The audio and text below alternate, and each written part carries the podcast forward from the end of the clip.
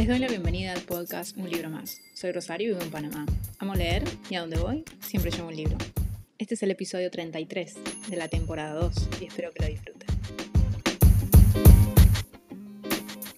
En el episodio de hoy vamos a ver si el audio graba bien, porque recién lo probé y parecía como que estaba sonando muy bajito. También de fondo por ahí van a escuchar a mi hija porque está abajo gritando. Volviendo, en el episodio de hoy vamos a hablar de un libro clásico. Es la primera vez que leo al autor y le tenía mucho miedo. No sé por qué siempre es un autor que cuando lo veía dije, no, esto va a ser muy complicado para mí, no, no me puedo acercar a este autor. Y er, hace poco El Hombre de la Mancha trajo a Panamá los varios penguin clásicos que ya lo he contado y trajo libros de él. El autor es, y lo voy a pronunciar muy mal, Johann Wolfgang, Wolfgang von Goethe. Eso es un trabalengua. Johann Wolfgang, ¿cómo se pronuncia la W en, en alemán? Wolfgang von Goethe. Es imposible. Debería haber buscado. En realidad sí busco. A ver, ahí lo escuché. Johann Wolfgang von Goethe. Nada que ver. Bueno. A este libro leí 4.5 estrellas y es Las afinidades selectivas y está publicado por Penguin Clásicos. Y lo compré de todos los libros que vi, dije este por ahí es el más fácil para acercarme, no me quise acercar de una vez a Fausto, que es el, el libro más conocido de este autor. Y me acerqué porque dije, bueno, es relativamente corto, tiene 336 páginas, incluye la introducción. La introducción la verdad es que la tuve que, la empecé a leer, pero la tuve que pausar porque me estaba contando, me estaba spoileando la historia y no quería. Entonces, bueno, la pausé. Pero leí 4.5 estrellas, lo subrayé bastante, subrayé varias frases, dialogué bastante con el libro porque hubo cosas que también, eh, digo, obviamente para la época en cómo veían a la mujer también era un poco me sacaba un poco de quicio, pero sí lo subrayé un montón. Y, la pasé muy bien, tenía muchas ganas de leer porque bueno, venía de unas lecturas que ya les contaré en el resumen de lectura que no lo voy a hacer hoy porque estamos a 29 de mayo y creo que puedo llegar a terminar el libro que estoy leyendo antes del 31, pero como que necesitaba un libro y de hecho dije, mm, yo no sé si agarrar las afinidades electivas, que es un clásico en este momento, cuando he leído dos libros que no mucho no me gustaron. No sé si me va a recuperar o me va a ayudar a, salir de este bloqueo lector. Y en realidad sí, me ayudó y tenía muchas ganas todo el tiempo de leerlo. Y es la historia de un matrimonio de Edward y Charlotte que viven en un castillo, en un, terreno muy grande, y ellos son felices en, su matrimonio. De hecho, anteriormente habían estado casados, habían estado, habían tenido otras parejas.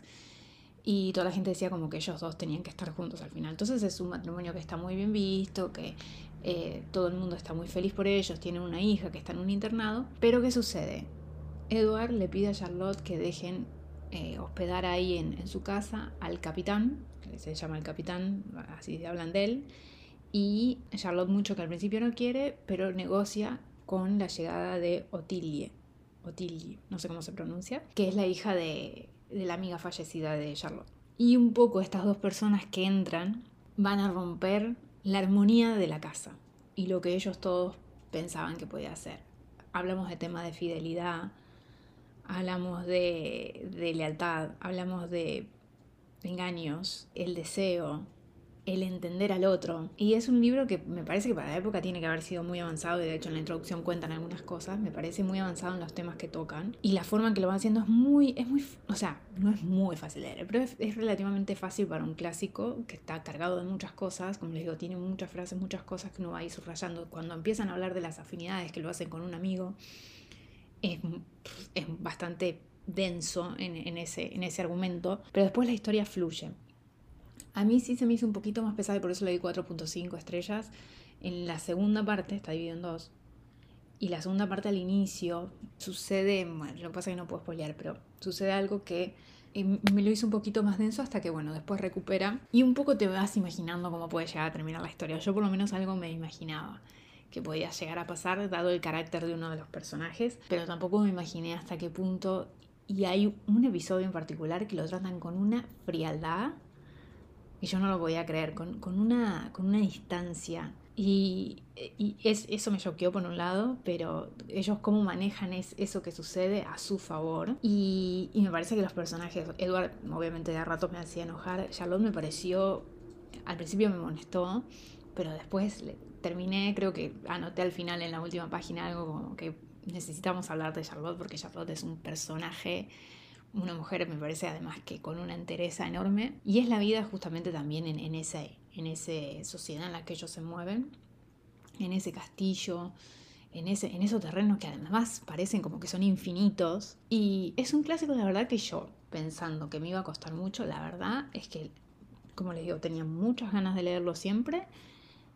Me gustaron los personajes, me gustó la construcción de toda la historia, los diálogos entre ellos, algunas de las frases que va soltando el autor son muy buenas y, te retrata un poco la época me parece muy avanzado también, ¿no? El, pensamiento y, el análisis que hace de, de ese matrimonio. Y como a veces acompañás, pero llega un momento que no podés, pero que también el amor está por encima de todas las cosas. Tiene mucho, tiene muchos temas y la verdad yo lo recomiendo. Y no, no he leído otra cosa de este autor, pero por supuesto que quiero volver a leer algo de él. Quiero obviamente leer Fausto y me parece una, un gran clásico y no es complejo. O sea, esto me ayuda a, a enfatizar una vez más que los clásicos a veces no son tan complejos como nosotros pensamos tratan muchos temas, sí hay que llevarlos a su ritmo, pero no, no son tan poco accesibles como creemos. A veces eh, son muy llevaderos. Tiene momentos también graciosos este libro, o sea, hubo algún que otro diálogo que a mí me, hizo reír. Y, iba notando todas esas cosas, todas esas reacciones que yo iba teniendo. Por eso digo, es un libro con el que dialogué mucho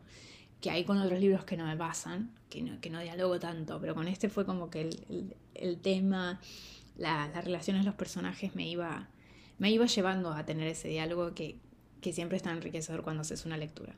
Así que este es el libro de hoy, Las afinidades selectivas de Johann Wolfgang van Gogh, imposible pronunciar, y está publicado por Penguin Clásicos. Y en la sección de un libro abierto, como les dije, tenía pensado hacer el resumen de lecturas de mayo, pero todavía quedan unos días, así que encontré un... se le dice book tag, pero es como, digamos, unas preguntas para contestar acerca de en este caso de tu evolución lectora, o sea, cómo sos como lector. Y hacía mucho que no hacía uno de estos, así que dije, bueno, ¿por qué no? Y este es bastante eh, amplio, así que habla sobre todo de los hábitos como lector.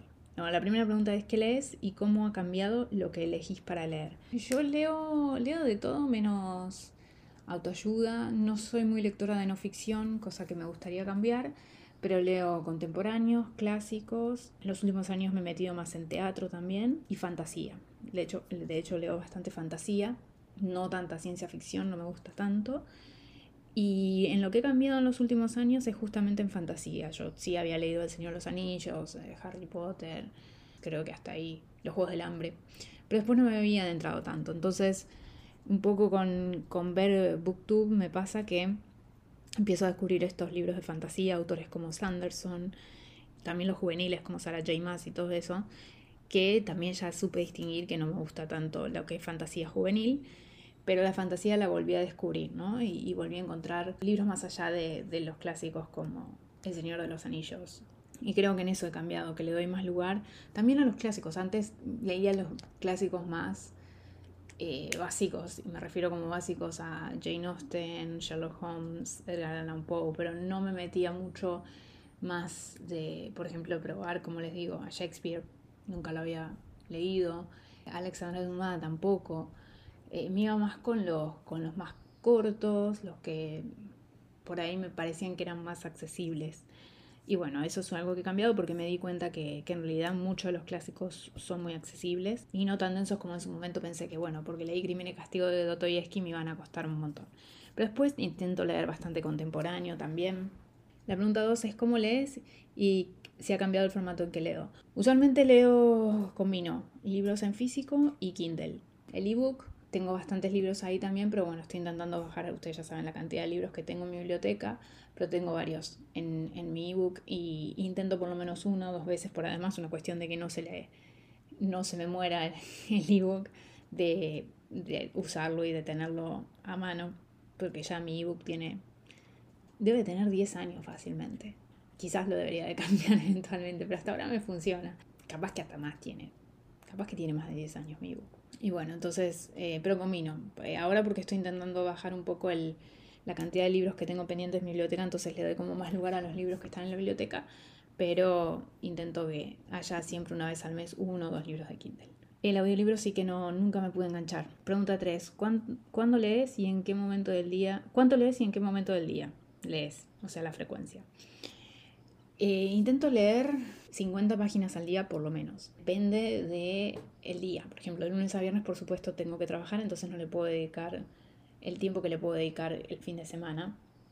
Entonces, de lunes a viernes, por lo general, eh, leo. Ni bien tengo como a veces 20, 30 minutos antes de que mi hija se despierte y antes de empezar a, a, empezar el día, digamos, a empezar la rutina del día. Ahí tengo como 20, 30 minutos porque yo me despierto usualmente con la alarma de mi esposo, entonces tengo como ese rato y lo uso para leer. Después a veces de a veces lo hago también después de comer, una media hora eh, o 20 minutos por lo menos unas páginas y a la noche antes de dormir sí o sí esas es que no, no le puedo fallar para dormir yo necesito leer. Y ahí intento leer también lo más que pueda, pero bueno, a veces me quedo dormida, entonces tengo que, cerrar el libro.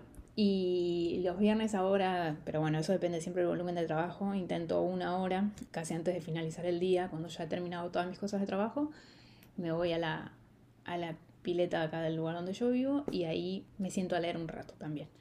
Y los fines de semana, bueno, le dedico un poco más a la tarde cuando mi hija o está durmiendo la siesta o está con mi esposo, y nos turnamos y entonces ahí puedo leer un poquito más también y puedo avanzar más en los libros. Eso. 50, 100 páginas. Eso es lo que... Pero bueno, lunes a viernes usualmente es eso, 50 páginas, no mucho más. 50 páginas por día. Y la última pregunta es cómo te ha cambiado Booktube como lector. Bueno, antes lo decía, yo no leía fantasía y me trae al radar muchos libros que de fantasía sobre todo, pero también por algunos de los clásicos. Me, el canal de Emmy Reeds o el de Caroline, que no me acuerdo cómo es el apellido, ellas leen muchos clásicos, entonces como que me da un amor renovado hacia los clásicos y me entusiasma de querer leer, no sé, a Dickens, por así decirlo. Entonces creo que es eso, pero sobre todo me he metido mucha fantasía, mucha fantasía juvenil, de la cual ya, ya tendría que alejarme un poco porque no, no cierra conmigo, pero soy un poquito terca, un poco testaruda y no, no quiero soltarla porque algunos mundos parecen muy buenos, pero bueno, después me encuentro con el romance eh, juvenil y no, no me gusta tanto. Y creo que eso más que nada, porque lo que es contemporáneo y demás, eso sí estoy más informada, lo veo más, no necesito tanto de Booktube para conocer las, las novedades que hay, lo ves cuando vas a una librería, pero eh, es diferente por ahí con, con fantasía, ¿no? Así que creo que en eso me ha cambiado. Bueno, creo que hasta acá no tengo más nada que decir. Ya saben que si quieren, si les gusta el, el podcast, se pueden suscribir. Eh, pueden dejar una reseña que ayuda a llegar a más lectores, pueden compartirlo con gente que les interese, que le interese leer. Intento publicar todos los martes. Me pueden escribir un libro más podcast.gmail.com o a la cuenta de Twitter un libro más pod, en Twitter. Y ahí usualmente estoy subiendo fotos de lo que estoy leyendo y demás. Y creo que nada más. Entonces los veo la próxima semana en un libro más.